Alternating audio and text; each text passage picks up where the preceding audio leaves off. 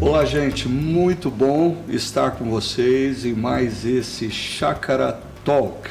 E eu estou vendo o pessoal entrando aqui no nosso chat. Queria convidar você que está é, assistindo e participando ao vivo ah, dessa nossa transmissão para entrar aí no chat e compartilhar de onde você ah, está assistindo e participando e também para você mandar as suas perguntas. Então, eu queria é, saudar aqui o Vitor Hugo, a Adriana Brunelli, que está com a gente, a Mari Gouveia, a Miriam Schwab, mais conhecida no nosso meio aqui da nossa comunidade como a querida Mimi, o Sérgio Castro, a Ellen Menes. A Ellen tem sofrido e não tem conseguido entrar em primeiro lugar como antes, hein, Ellen?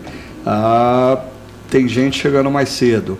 O meu querido amigo Gustavo De Rico, e a Pri, o André Vogel. O André Vogel está aqui na mesa com a gente. Agora, quem nunca falta aqui também, seja bem-vindo, meu amigo Gustavo Bessa, ok? Estamos aí esperando pela sua participação nesse tema que a gente vai discutir hoje, a cruz e a flauta. Então, já vai separando aí Bessa as frases de impacto para a gente aqui, tá bom?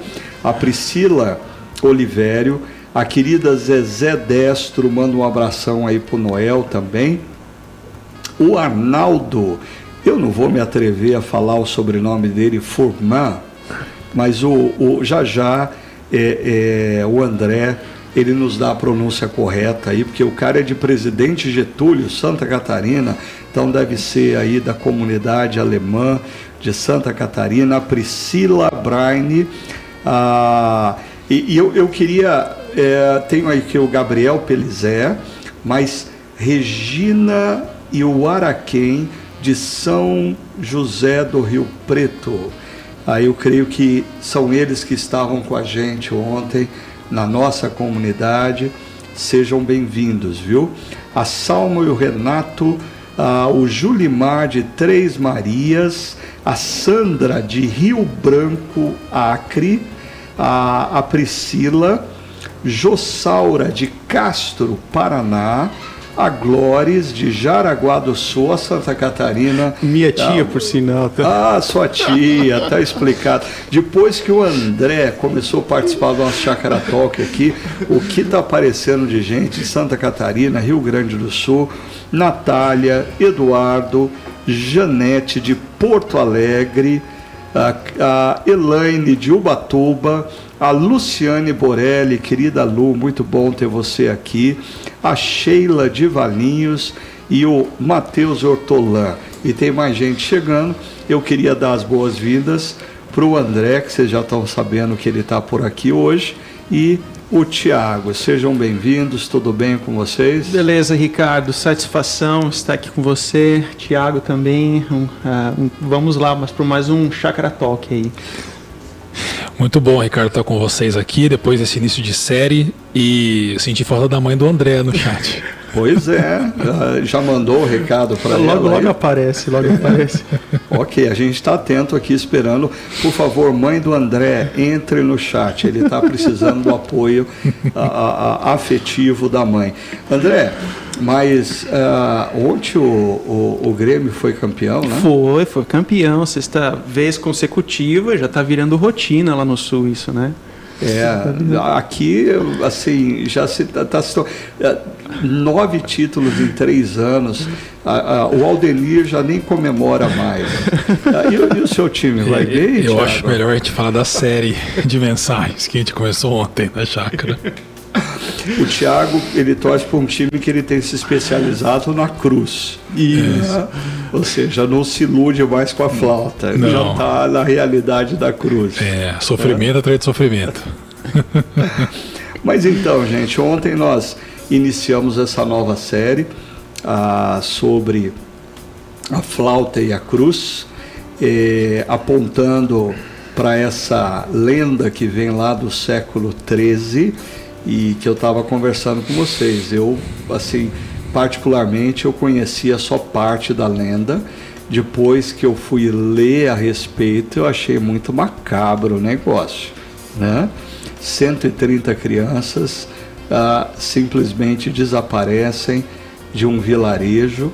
Ah, a lenda fala de um flautista que encantava, ah, primeiramente libertou a, a, o vilarejo de uma praga de ratos, mas depois, porque não foi recompensado, acaba se vingando do vilarejo, levando essas 130 crianças que desapareceram.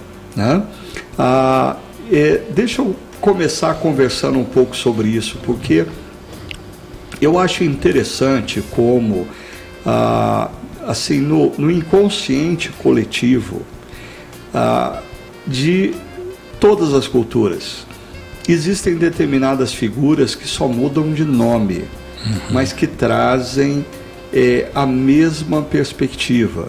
Por exemplo, essa lenda fez eu pensar no seguinte: primeiro, em todas as sociedades, em qualquer que seja a época da história, existe a consciência de que existe o mal e o mal ele não se apresenta como mal.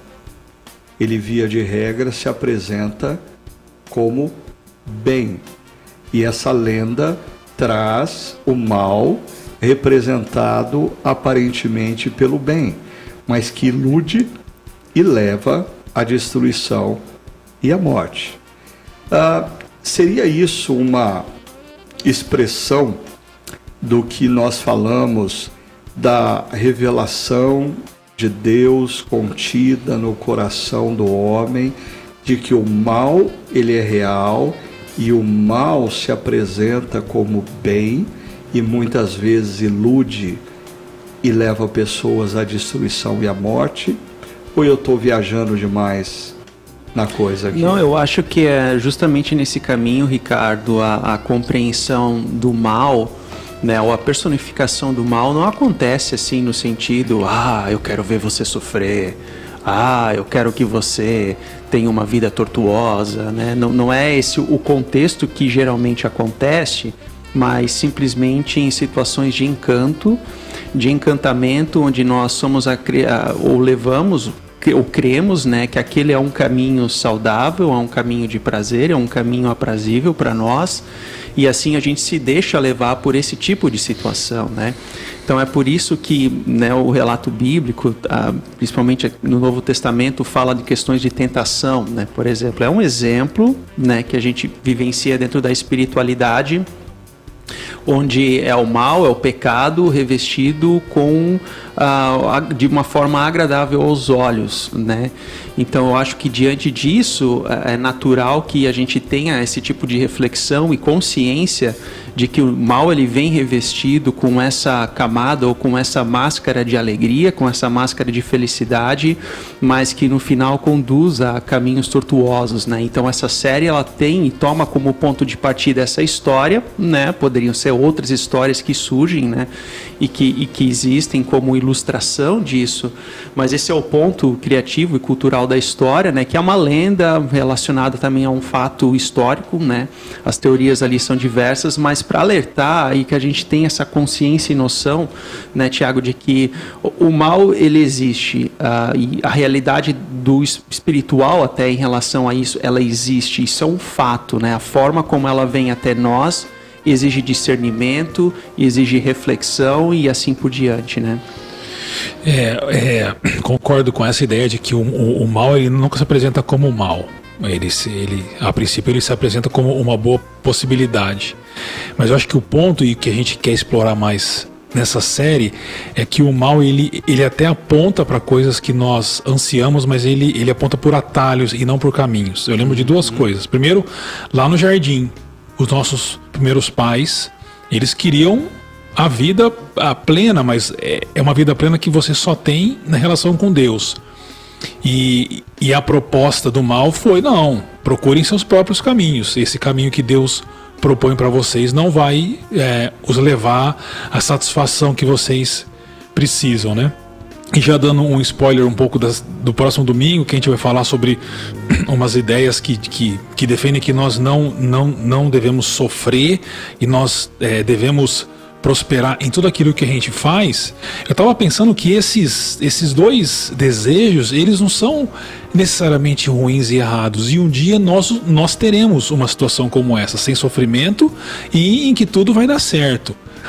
Mas o caminho para se chegar até lá é diferente do atalho proposto por essas ideias estranhas à palavra de Deus, que nos aponta atalhos humanos e malignos para a gente viver uma vida supostamente sem sofrimento e, e, também com conquistas, sem nenhum tipo de revés na vida, né? Uhum. Então, é, o perigo é esse. É a gente querer algo a, por atalhos e o mal ele se aloja principalmente nessa situação de apontar atalhos, mas que nunca vão nos levar onde nós desejamos de fato. Ah, e aproveitando, deixa eu só é, voltar um pouquinho aqui no tempo. Recentemente a gente estava conversando aqui no Chakra Talk sobre essa questão do mal. E eu acho que numa das reflexões eu lembrei ao que o Dr. Russell Shedd, é, normalmente estudando ali o livro de Efésios, trabalhava o mal na perspectiva é, é, a, da carne, ou seja, existem desejos, existem ambições, né? Nós, nós, nós pecamos movidos pelos nossos desejos distorcidos, as nossas ambições equivocadas.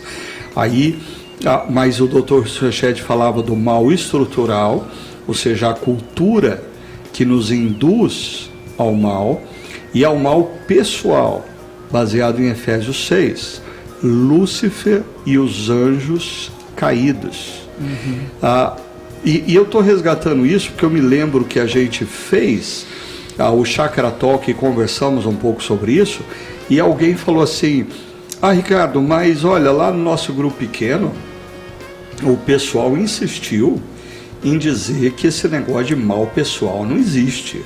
Que assim, o mal é um conceito, mal é uma força.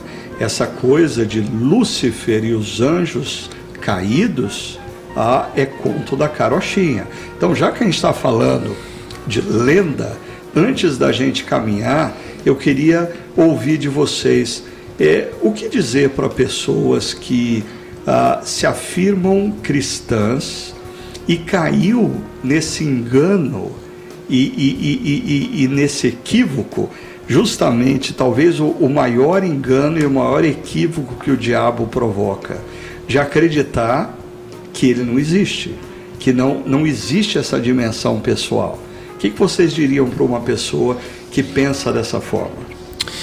Bom, eu diria que esse é o grande objetivo do, do maligno, usando a expressão que João usa nas suas epístolas, é fazer com que as pessoas não acreditem nele. Né? Eu lembro até de uma tirinha de um, de um gibi que eu li, que eu li muito gibi na, na minha vida, e que falava sobre isso, a intenção do diabo, no caso, a não ser crido pelas pessoas, mas isso não significa que ele não, não exista. Ah, agora, o ponto é, a escritura é muito clara na existência do mal, da, da na personificação, né? Num, num ser realmente, num ser espiritual e maligno. Tem até um texto lá de Ezequiel que muitos interpretam como uma, uma profecia sobre a queda do, do diabo e assim por diante, mas ah, o próprio Jesus teve embates diretos com o mal. Então o mal realmente ele pode ser estrutural, ele está na nossa carne, mas é indiscutível que a Bíblia pontua e deixa muito claro a existência de, de um ser maligno e de outros seres também. Uhum.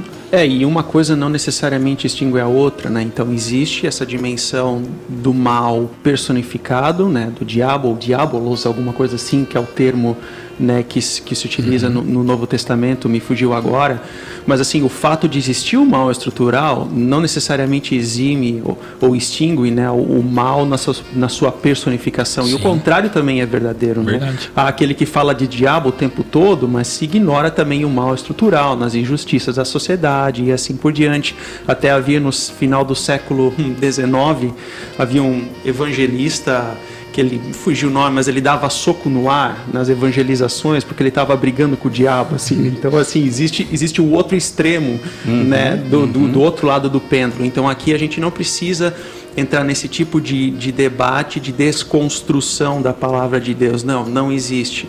E eu concordo com vocês que a partir do momento que a gente ignora né, o inimigo, a gente ignora essa realidade, então é um encantamento que a gente recebe também. Né? Hum.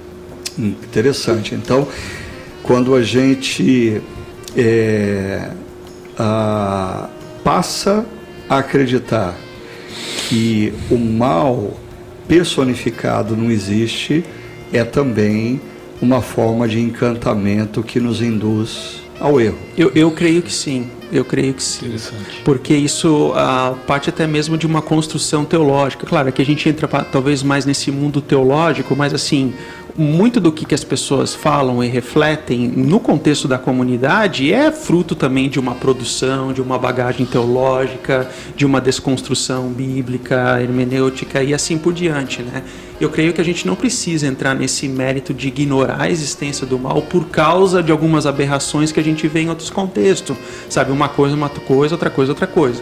Então acho que há um ponto de equilíbrio do mal personificado na pessoa né, do diabo, mas também esse mal estrutural que a gente também não pode, não pode eximir. Né? E, e, o, e o mal da, da, do, da, da, carne, né, como é Exato. é descrito Isso, por Paulo também. Seja, né? Exatamente. Eu, eu, eu nasci com um DNA disfuncional que, que, que é, é, eu sempre costumo brincar dizendo, é interessante que você não precisa ensinar coisas erradas para uma criança já vem no pacote. Uhum. Né? A, a, o egoísmo de uma criança já vem, você não precisa ensinar uma criança a ser egoísta. Uhum. Agora, você ensinar uma criança a ser bondosa requer muito exercício, requer muita dinâmica. Ou seja, parece que o, o bem a gente precisa praticar e exercitar. O, o mal já vem no pacote, uhum. já vem a, a, instalado né? Uhum. Já é software presente no hardware. Sim, não, eu, uma vez eu ouvi uma frase, Ricardo, que eu achei interessante, que diz assim: aquilo de errado que os nossos. Tudo aquilo que havia de errado dos nossos pais, a gente herda. Né?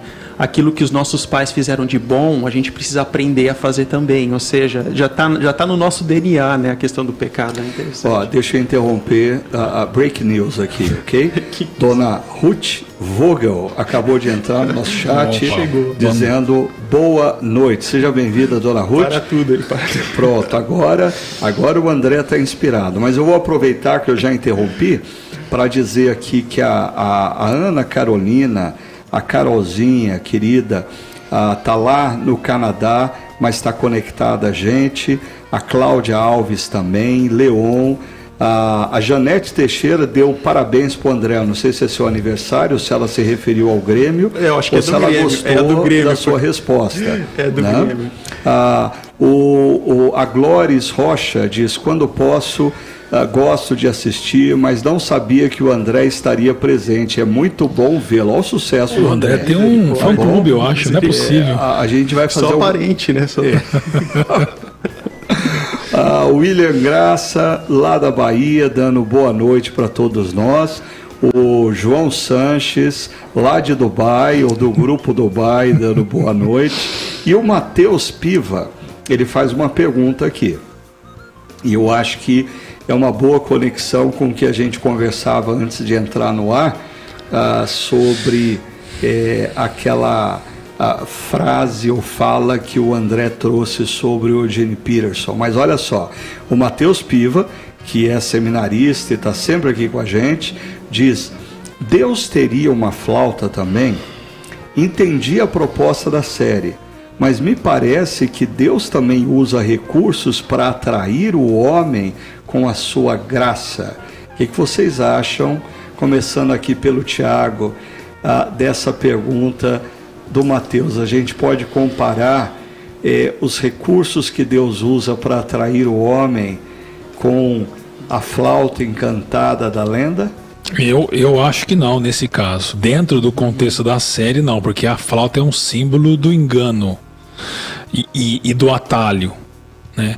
Sem dúvida, Deus tem os seus meios de, de alcançar pessoas, a gente chama isso na, na, na, nossa comissão de fé de a graça irresistível, ou seja, Deus ele se manifesta e, e, e realmente as pessoas é, é, são atraídas para Deus, mas no contexto da nossa série eu diria que não, a flauta não, porque a flauta tem uma imagem muito pesada e forte e bem co concreta de engano e de atalho. Associada ao engano. Associada ao engano, isso, né? isso. Isso. Ela é usada para encantar e induzir ao erro. Uhum. E aí, no caso, a maneira como Deus ah, nos atrai pela graça não é um encantamento não. enganoso, é, maldoso. Sim. Né? André? Não, é por aí mesmo, a, porque a flauta ela tem essa conexão com a mentira, com o engano, e Deus não usa desse tipo de ferramental para chamar os seus, mas ele usa os meios, né, os meios da graça. Seja a palavra pregada, seja a partir dos sacramentos. Então, esses são meios muito claros que vêm até nós, né, biblicamente falando, e não nesse sentido de encantamento, de falar algo que não é. Então, a proposta, eu acho que, pelo menos nessa linguagem da série, eu acho que não, não se enquadra. Não. E eu, eu creio que a, a pergunta aqui do Mateus me trouxe à mente aquela imagem do filme Matrix, hum. quando o personagem Morfeu, é, ele está diante, como que era o nome do mocinho da história lá? Uh, Neil. Neil. Neil. E, que memória, hein? Que é, memória. E ele, o Morfeu oferece para ele uh, duas pílulas ah. de cores diferentes. É. Uma mantém a ilusão, porque a, a Matrix é uma estrutura, é uma cultura, é um mundo que a pessoa acha que tem autonomia, mas ela está envolvida pela ilusão. Mas uma outra pílula, não me lembro agora se era vermelha ou se é, era azul. A vermelha. A, vermelha. a azul é para manter. A, a vermelha, vermelha é a red pill. Trazia a pessoa a consciência uhum. do que era real.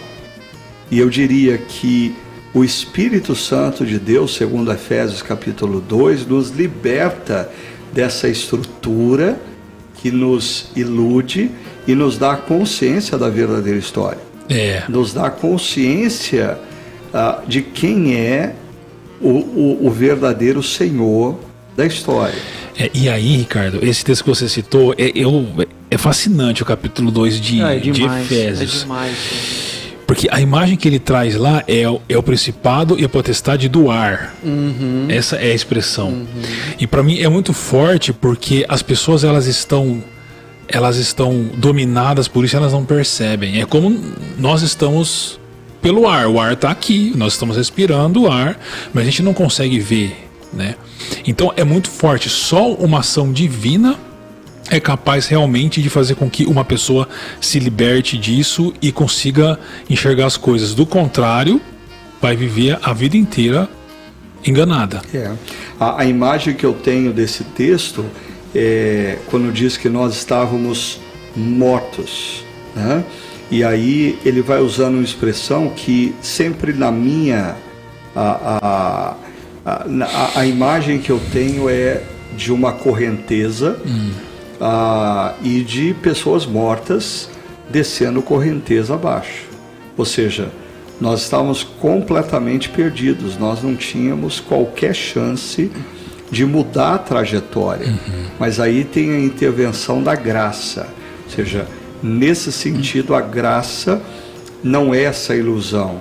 A graça é o despertamento para a realidade, uhum. para a tomada de consciência do que é a ilusão. Uhum. Tô certo? É isso que vocês querem Não, transmitir sim. nessa Não, série? Exatamente. Assim, eu particularmente sou apaixonado por esse texto. Eu lembro até que no seminário, assim, trabalhei exegeticamente esse texto, assim, porque foi um texto que me que me encantou e assim a, riqueza que há por detrás ali é muito grande, né? Então você tem o versículo 1 e a 3 que e 3 que fala justamente sobre isso, que nós nascemos mortos.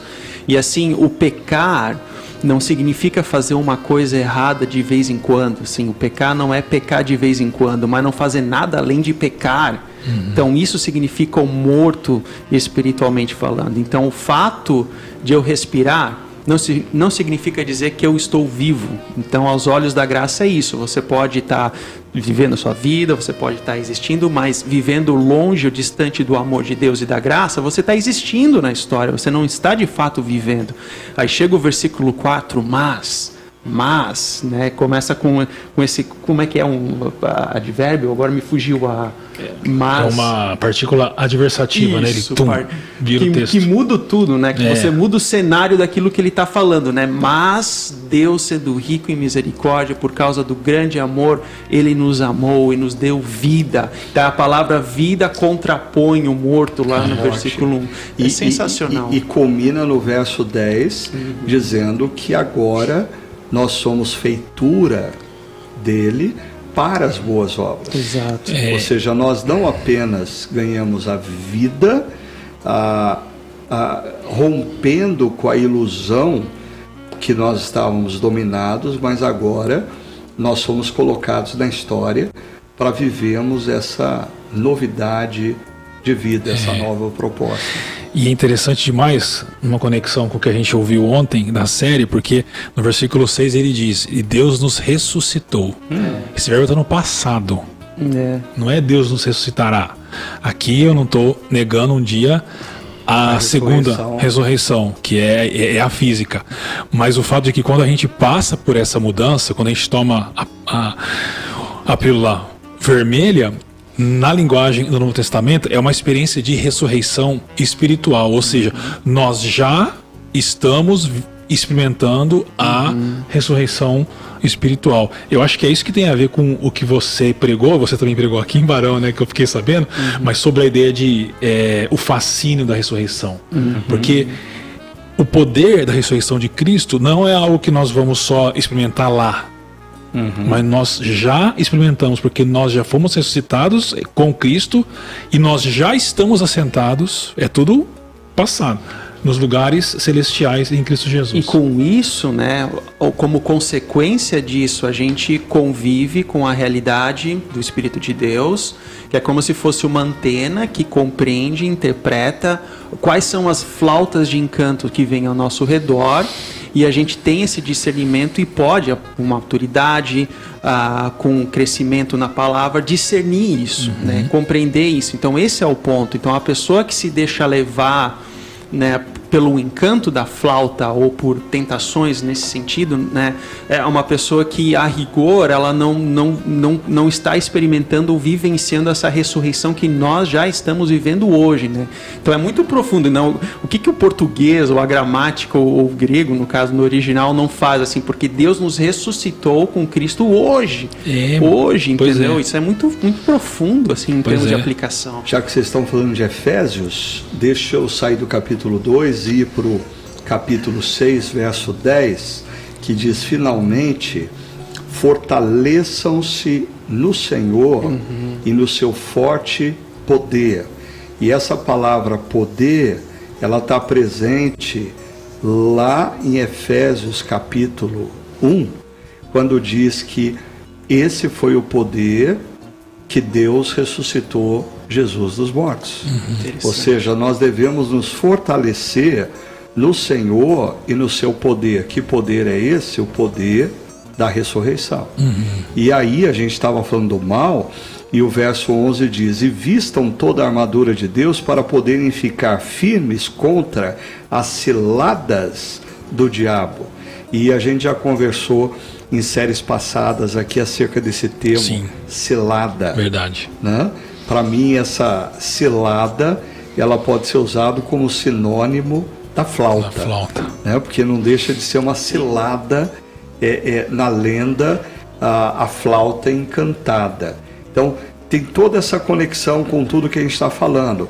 É, a, a questão é, da gente se fortalecer no poder da ressurreição, para a gente ficar firme contra os encantamentos contra as ciladas do mal, do uhum. diabo, uhum. personificado, que cria, influencia estruturas e a gente falou na série passada sobre as liturgias culturais, que não deixam de ser também uma expressão de flauta encantada, que vai nos induzindo ao erro.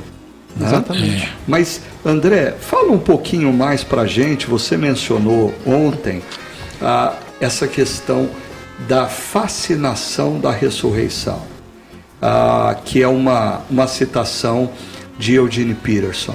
Ah, explica para gente o que, que o Eugene Peterson quer dizer por nós vivermos a partir da fascinação da ressurreição. Legal, ele, uh, num dos livros dele, uh, chamado Viver a Ressurreição, ou Vivendo a Ressurreição, me, me fugiu agora o nome exato, ele traz esse ponto de, do fascínio da ressurreição. Ele até não explora tanto esse termo, mas, mas a meu ver ele é muito rico porque ele traz um significado e um sentido para aquilo que nós compreendemos e acreditamos pela fé que é a ressurreição. Porque assim, um risco que a gente corre é compreender a ressurreição como meramente algo intelectual, né? Ah, eu creio na ressurreição. Daí tem o credo apostólico que diz eu creio na ressurreição dos mortos, etc. Mas a ressurreição, o ponto, é para ser vivida no dia a dia. E a pergunta é como que isso acontece. Então ele usa esse termo da fascinação para a gente impregnar sentido e fascínio do amor de Deus em todas as atividades do dia a dia, não apenas naquele momento do encontro de domingo, onde que é propício para esse tipo de inspiração, mas nas tarefas corriqueiras do dia a dia, você trazer esse sentido de fascínio do amor de Deus nas nossas vidas. Então, exemplo até que eu trouxe ontem, mas que vale para as outras uh, facetas da vida é nós podemos nos alimentar três vezes ao dia como um mero objetivo de subsistência, ou compreender que por detrás daquele alimento há um Deus que provê, há um Deus que nos traz cuidado, há um Deus que cuida de nós e assim por diante. Então, assim, o fascínio, o fascínio significa em trazer sentido e significado a todas as coisas, né? Então, na sexta-feira passada, me, me, me lembrei agora, me recordei agora, na sexta-feira passada, que era sexta-feira santa, né? Então tinha aquela, pelo menos aqui em Campinas, né? Tinha aquela chuvinha de manhã, bem nublado, né? Assim, qual que é a primeira reação que você tem quando você vê um dia assim no feriado? Nossa, que dia ótimo para dormir, né? E acontece, calhou que naquele dia eu estava tendo uma conversa, um café com o Yudi, né? E o Daniel Minuti, que são os presbíteros da comunidade. Aí de repente entre eles assim conversando, nossa, foi num dia assim que Jesus morreu, num dia triste. Aí eu parei para pensar, ó, fascinação de entender que assim sol, chuva não é um mero assunto de meteorologista, mas que a gente pode trazer sentido e significado a essas questões rotineiras. Isso é fascínio. Isso é fascínio. Aquele dia de chuva nublado foi assim que Jesus sofreu por nós. Eu acho fascinante isso porque é o fascínio que você emprega nas diversas situações da vida. Mas Tiago, você não acha que é, a perda da fascinação é, acerca da ressurreição está relacionado ao fato de que muitos cristãos vivem o cristianismo como um conjunto de conceitos e não como uma história. Ou seja, eu lembro ah, de um ah, preletor que eu ouvia dizer que a, a ressurreição ela não é pregada na igreja primitiva como um conceito, ela é pregado como uma história. E quando a gente para para pensar ah, que a ressurreição é um fato histórico, isso gera fascinação. É, gera, e, e esse é um tema muito debatido. Né? É, sobre a ressurreição de Jesus. Os céticos vão dizer que não, mas tem até um filme do, acho que é Lee Strobel o nome dele, né? O filme, esqueci o nome do filme. O corpo? É o corpo? Não, não, é. O Lee Strobel é, é, é, um. Põe no chat aí quem conhece, quem é. lembra. Eu já acho aqui, pode é, falar. Bom, é, ele, ele empenhou uma, uma pesquisa para tentar demover a esposa da fé, ah, tá, mas ele acaba porque ele defende a tese de que Cristo não tinha. É do Chicago Post, né? Do, Isso, assim, exatamente. É, a evidência de Cristo, alguma coisa assim. Mas é interessante porque um dos argumentos mais fortes que eu vi, eh, antes de, responder e você rápido, é que a primeira testemunha da ressurreição é uma mulher. E, e, a mulher, na época, não tinha. o testemunho de uma mulher não tinha peso nenhum.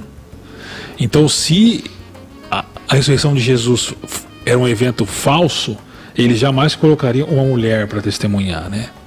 Mas é isso. Agora, o ponto é assim: a ressurreição de Jesus é o primeiro evento da nova criação. Então, quando Jesus sai do sepulcro, não, entre aspas, não é só Jesus saindo do sepulcro, mas a nova criação começa a florescer ali. E nós já fazemos parte dessa nova criação. E é aí que eu acho que está o fascínio. O fascínio está é, no fato de que nós somos uma nova criação. Então a gente não come mais do mesmo jeito. Uhum. A gente não trabalha mais do mesmo jeito. A gente não, não, não, não conversa mais do mesmo jeito. É tudo já direcionado e influenciado para a nova criação que está vindo ao nosso encontro. Né? E quando que a gente perde o fascínio? Quando nós perdemos a consciência de que nós somos a nova criação e estamos caminhando na direção da nova criação. Eu acho interessante que eu sempre, é, desde o meu tempo de seminário, é, sempre ouvi essa ideia de que ah, Jesus ele inicia os últimos dias, uhum. ou seja, quando é. Jesus é, é, ressurge dos mortos, os últimos dias têm Sim, início. Exatamente. Né? Nós estamos vivendo os últimos dias. Mas aí eu fui profundamente impactado, e o André também teve essa experiência, quando o Mike Gorin, ele, ele, ele, ele faz a seguinte colocação. A ressurreição de Jesus, na verdade, é os últimos dias sendo trazidos para o centro da história. Uhum. Ou seja, o poder da nova criação. Quando a gente lê Apocalipse dizendo que Deus fez tudo novo, ele fez novos céus e nova terra. Deus pega o poder da recriação e coloca no centro da história. Então, quando Jesus ressurge dos mortos, é o poder da nova criação invadindo o centro da história. Uhum bonito é muito forte. É, nossa, é muito sem dúvida, forte, sem dúvida. É né? fascinante isso. O, o, o Matheus Piva, ele está dizendo aqui, uh, é em defesa isso, de, de Cristo. É isso aí, é isso aí. Viu? Mas uh, eu tinha visto aqui ó, o, uh, algumas pessoas participando, e eu queria destacar o Cleiton, porque ele tem uma participação teologicamente muito séria, que ele diz: Boa noite a todos, saudações Ixi. palestrinas do povo metodista ao povo da chácara. Oremos. Seja bem-vindo, viu, Cleiton? Vejo que ah, você é um cara iluminado pela graça de Deus. O Gideão, boa noite a todos. O Mateus Piva fala aqui a boa resposta acerca lá das, da, da, da flauta do encantamento. Deus nos livra dos sons falsos. A, a Carolzinha lá do Canadá está dizendo, querido pastor Ricardo, saudade de você. Também temos saudade de vocês, viu? Da família toda. E a Julimar diz: para um discípulo de Jesus Cristo, quais meios para discernir bem os sons das flautas e o som da voz do Eterno? Então, com o como nós podemos, vivendo no mundo atual, inseridos nessa cultura, o que pode nos ajudar a discernir o som do encantamento da flauta para a voz do Espírito Santo.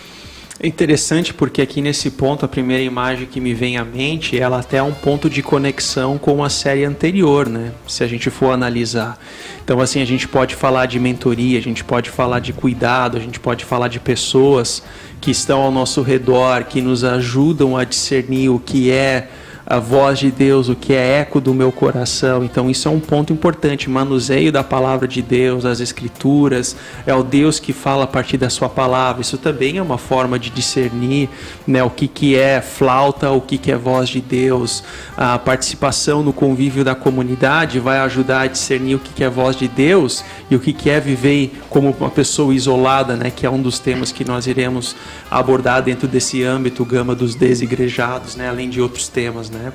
Mas o ponto é que a, a, voz de Deus, ela vem até nós de forma clara. Deus não faz milagre pela metade, ele vem até nós de uma forma clara só que ao mesmo tempo ele nos oferece os recursos para poder discernir, e não é aqui uma questão de ser fácil ou complicado, não é esse o ponto, mas de que ele nos ajuda a discernir as uh, situações ou as diversas situações da vida. Então, quando uh, quando, por exemplo, que uma oportunidade de emprego é uma porta aberta por Deus ou é um encantamento pessoal, sabe? Isso pode variar de pessoa para pessoa. Daí você começa a ponderar, você começa a refletir. O livro de Provérbios ele é muito útil nesse sentido de nos fornecer subsídio para a tomada de decisão.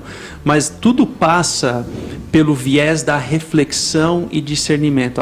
Assim, a voz de Deus não é aquela que você pega as pedrinhas e põe na mesa, ah, vai por esse caminho. Não, não é assim. Mas demanda reflexão, demanda joelho dobrado, demanda uh, jejum e assim por diante, né? Eu vou com o relator André aqui. Eu diria que a resposta é a série anterior, a, as liturgias. Aquele é o, é o, é o caminho, né? Só, só tentando lembrar aqui a turma.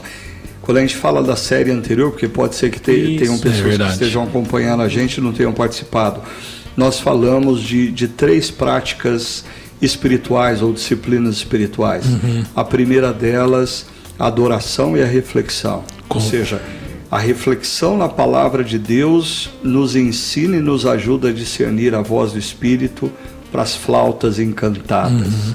A segunda prática espiritual ou disciplina espiritual, a amizade espiritual, espiritual, a relação com pessoas que estão com a gente na caminhada, mas que ah, compartilham dos mesmos valores.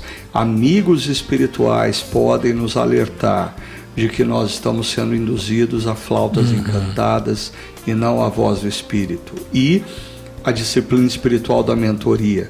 Pessoas que já estão na caminhada, estão na mesma estrada, mas num, num estágio a, a, a, avançado geograficamente a nós, conhecem, as, conhecem a estrada, conhecem as curvas e podem nos ajudar no percurso.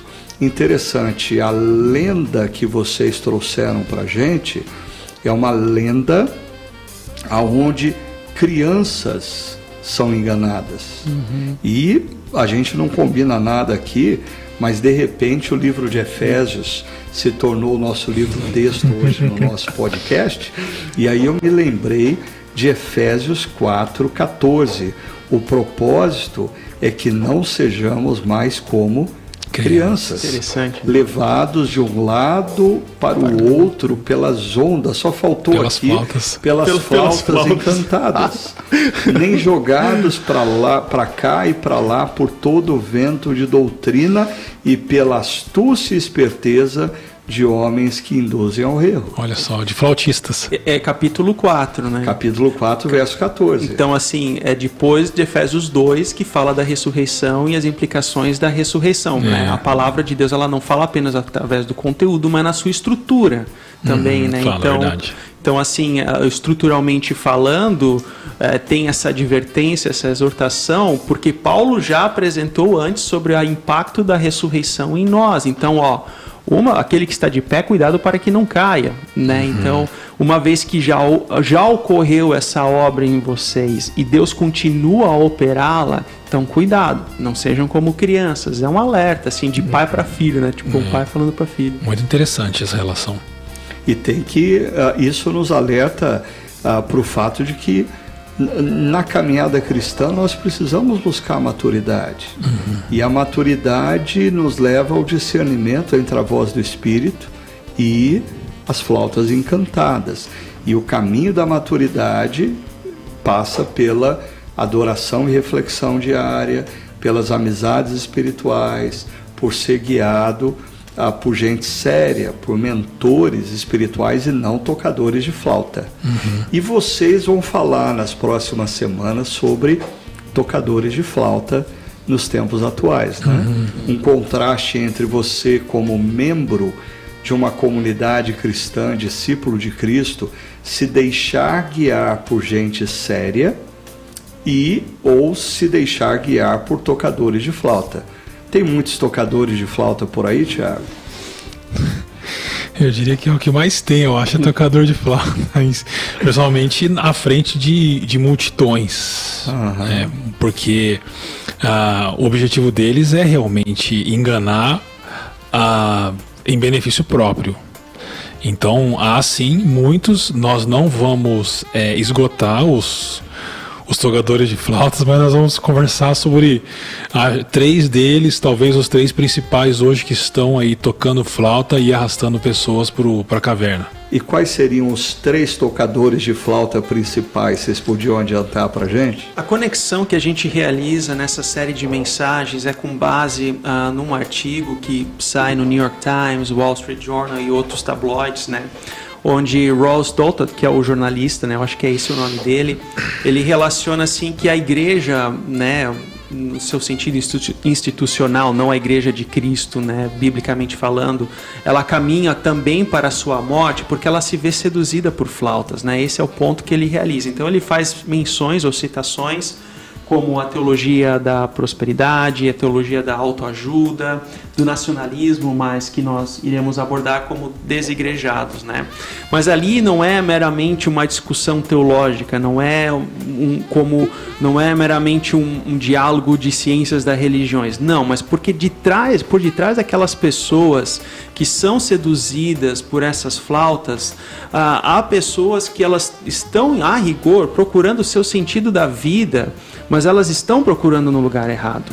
Então, assim como na lenda, quando o flautista encanta as crianças, ele também promete levar as crianças para um paraíso, uh, no local perfeito. Essas flautas vêm até nós também prometendo esse tipo de subsídio, esse tipo de vida perfeita, mas que a gente não encontra lá, mas sim tão somente na vontade e na palavra de Deus. Então, quando a gente fala da teologia da prosperidade, por exemplo, nós estamos falando do, da questão e do local do sofrimento na nossa espiritualidade. Qual que é o local do sofrimento? Porque a rigor, esse tipo de compreensão compreende que sofrimento ó, é pecado. Tu não pode sofrer porque isso é porque é um sinal que você não tem fé mas qual que é o local do sofrimento na nossa espiritualidade? Quando o sofrimento, quando a gente se depara com essas notícias, como que aconteceu, né, em Blumenau, como a gente dentro de uma perspectiva cristã, a gente compreende isso tudo na realidade no mundo que a gente vive, né,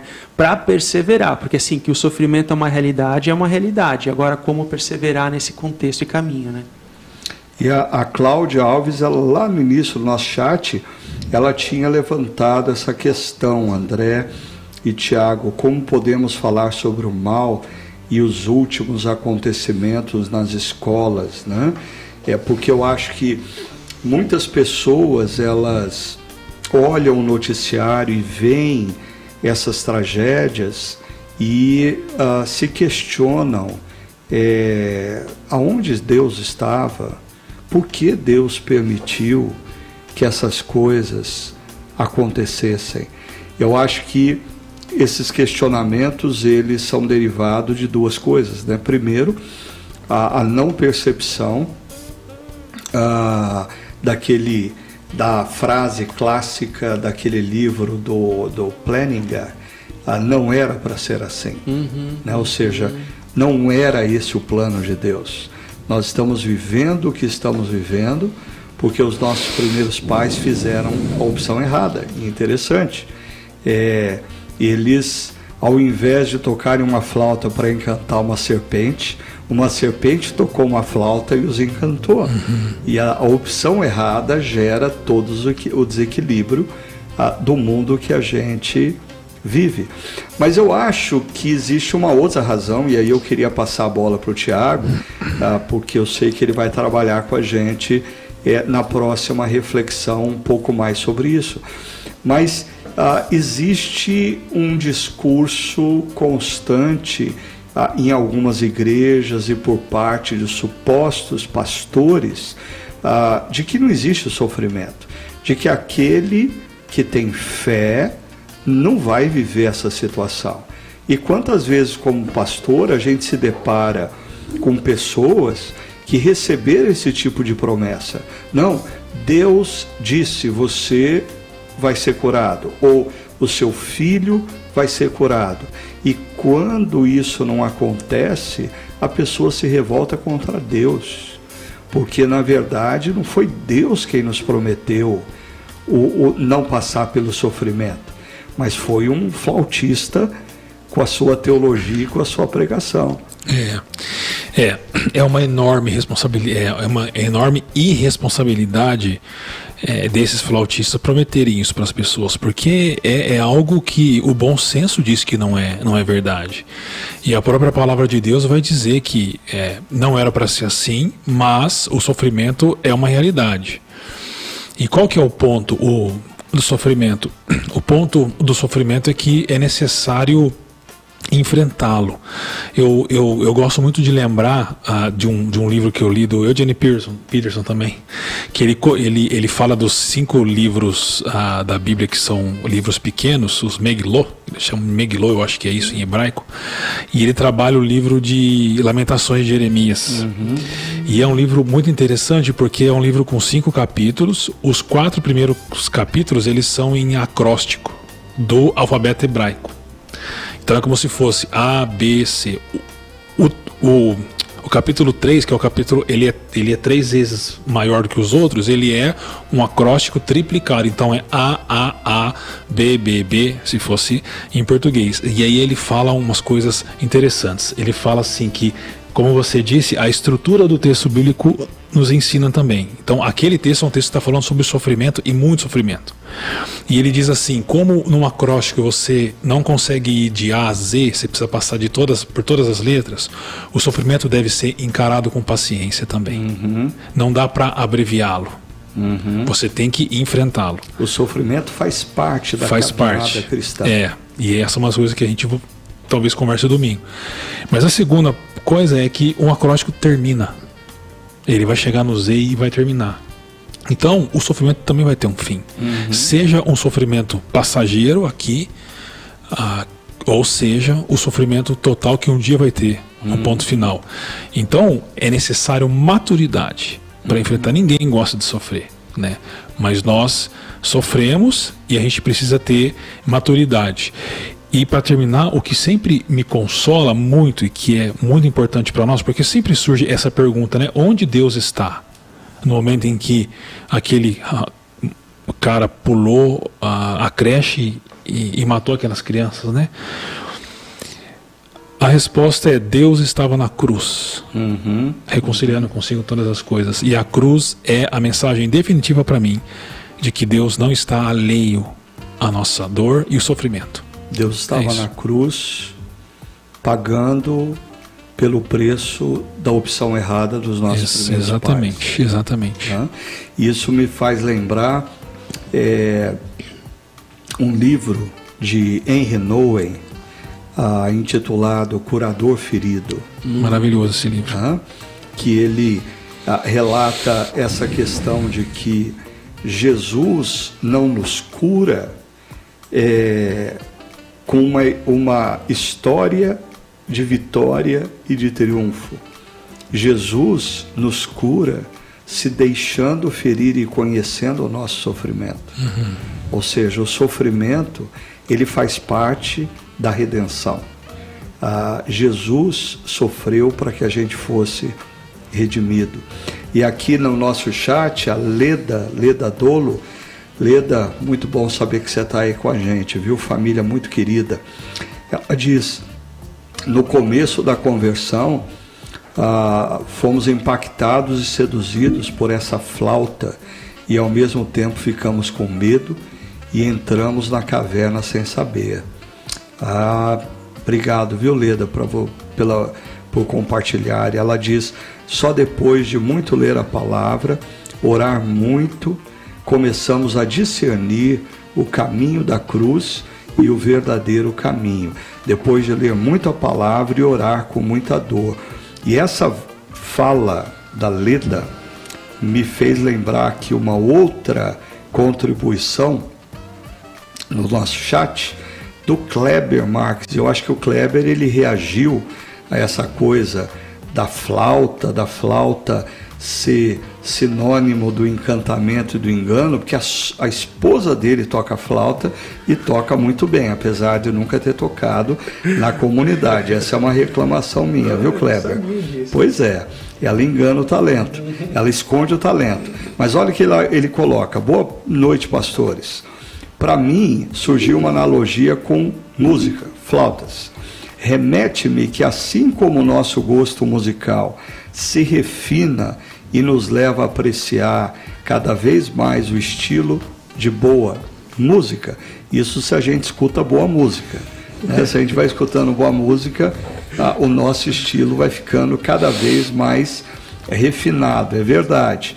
Aí ele diz: também o contato com a palavra nos leva a estar cada vez mais perto da voz de Deus, da comunidade, das pessoas fiéis.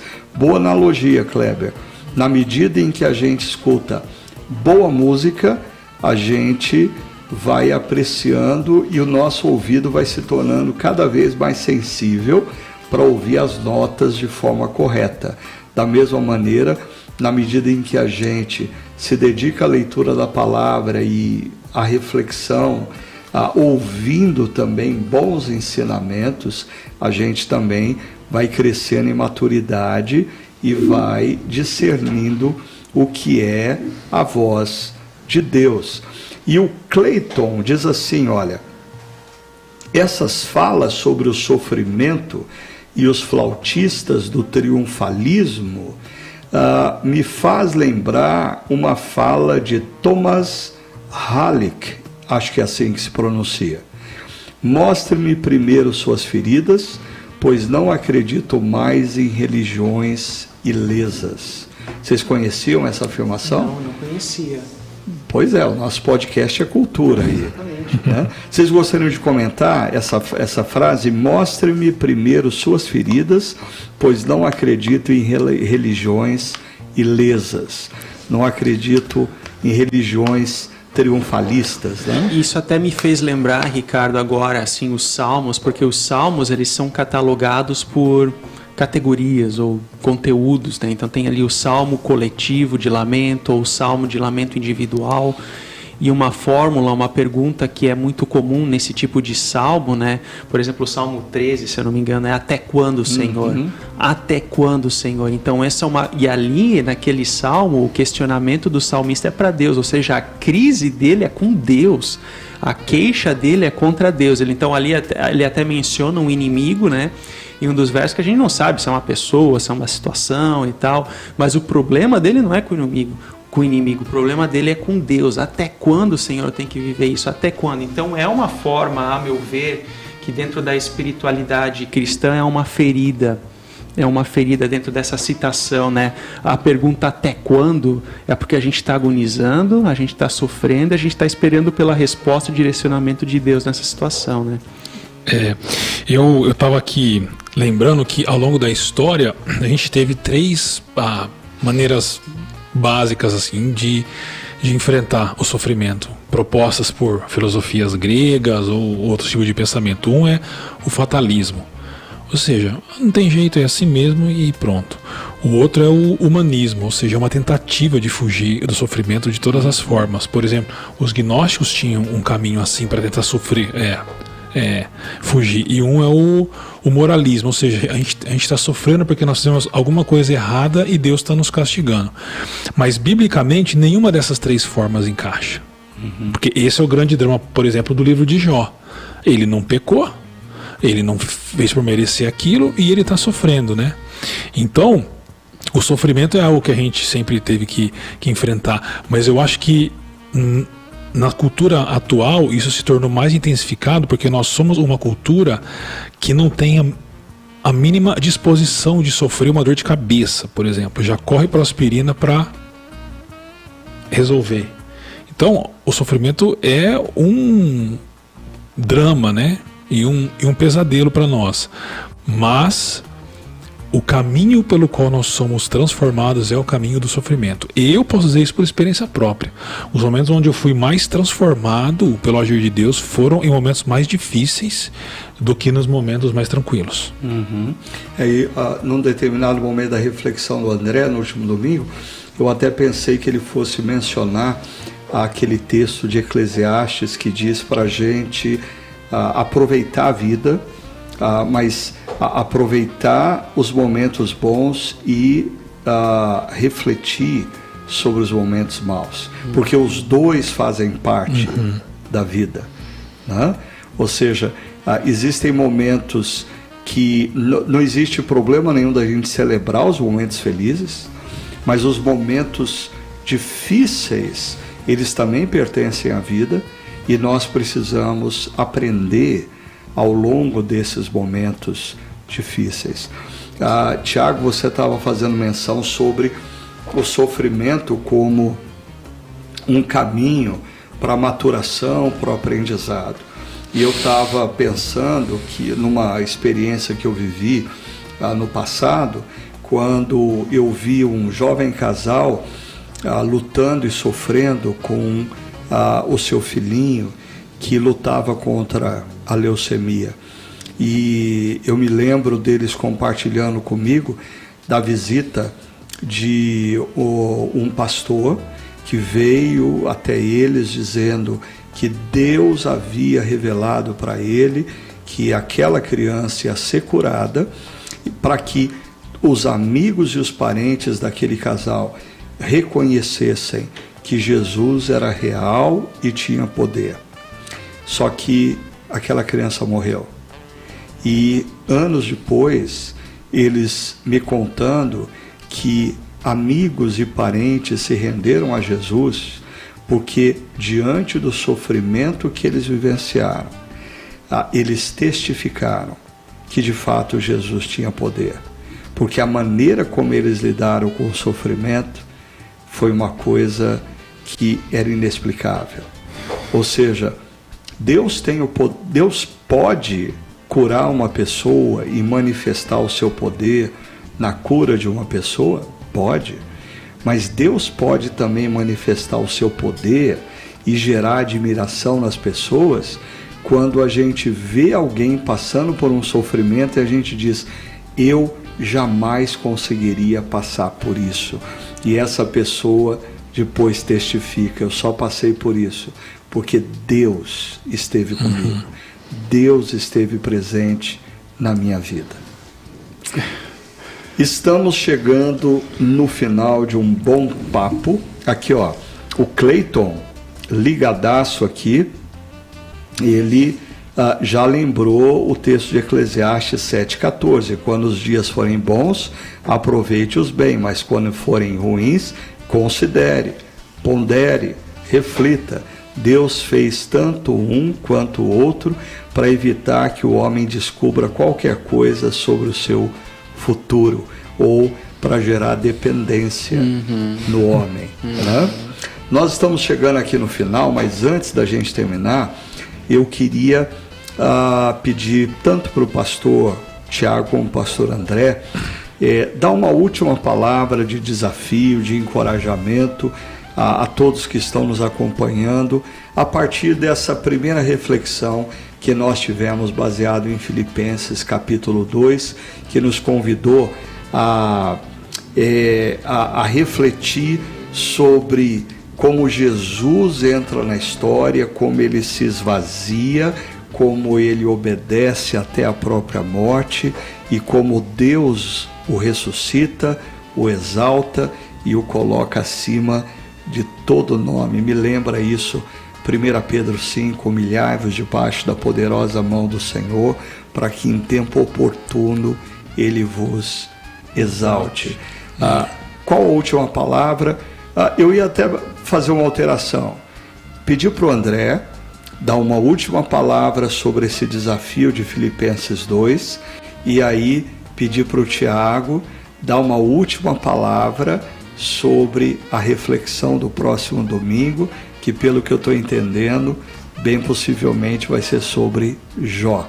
Uhum. André. Eu penso que a palavra final, a partir dessa, desse pontapé inicial dessa mensagem, tem a ver com viver a ressurreição.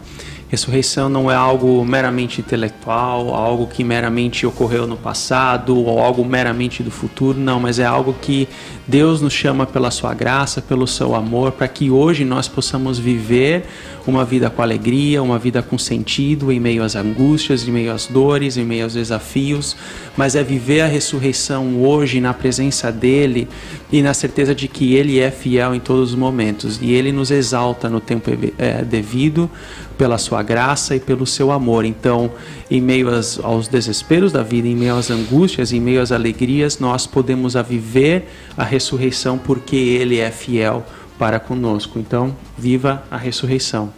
Uma palavra que você nos lembrou domingo passado é que as mulheres que foram ao túmulo e encontraram o túmulo vazio ouviram ah. a expressão não, tenha, medo. Uhum. E não, não tenha, tenha medo. medo. Exatamente. E depois, quando Jesus aparece para os discípulos, em João 20, narrado ao 21, que daí a primeira palavra que Jesus traz aos discípulos que estavam com medo ansiosos é a paz seja com vocês. João 20. João 20, né? É. é. a paz. Assim, isso é muito forte, assim, o contexto de ressurreição, as primeiras palavras que vêm até nós são palavras de conforto. Isso é muito forte, é muito bonito. E no próximo domingo a gente vai estar conversando sobre o lugar do sofrimento na caminhada de um cristão, de um discípulo. E é difícil para a gente é, encarar isso numa cultura triunfalista, uhum. numa cultura ao sucesso. Né? Você podia é, lançar para a gente já um pouquinho ah, do que nós vamos refletir no próximo domingo falando sobre Jó? Sim, sim. Então, nós, Jó foi alguém que é, teve reveses na vida. Uh, e a teologia da prosperidade diz que nós não podemos né, que prosperar tudo sempre, e isso é falso. Não deve ter o livro de Jó não, na Bíblia não. dos triunfalistas. Não. Né? E também ele sofreu muito. E nós vamos aprender as, as três atitudes de Jó diante do sofrimento e dos reveses da vida. Mas não fala, não dá spoiler. Não, não, não vou dar não. As três atitudes não, agora. não vou falar. E a, a razão pela qual uhum. ele consegue se comportar desse jeito, né? Porque a luz da Páscoa que celebramos ontem, a cruz e o túmulo estão vazios, mas o trono não está vazio. Ah, o trono está ocupado. Só que muitas vezes a gente se comporta como se a cruz e o túmulo ainda estivessem ocupados e o trono estivesse vazio. Boa, hein? Muito bom. Então é isso que nós vamos conversar próximo domingo. isso aí. Então você não pode perder e eu quero uh, desafiar você a convidar também os seus amigos, os seus parentes, vizinhos. Imagina quantas pessoas não estão precisando ouvir acerca dessa palavra ah, baseada na experiência de Jó. Ah, o sofrimento e a dor ah, é algo que acontece na vida de todos em qualquer momento das nossas vidas.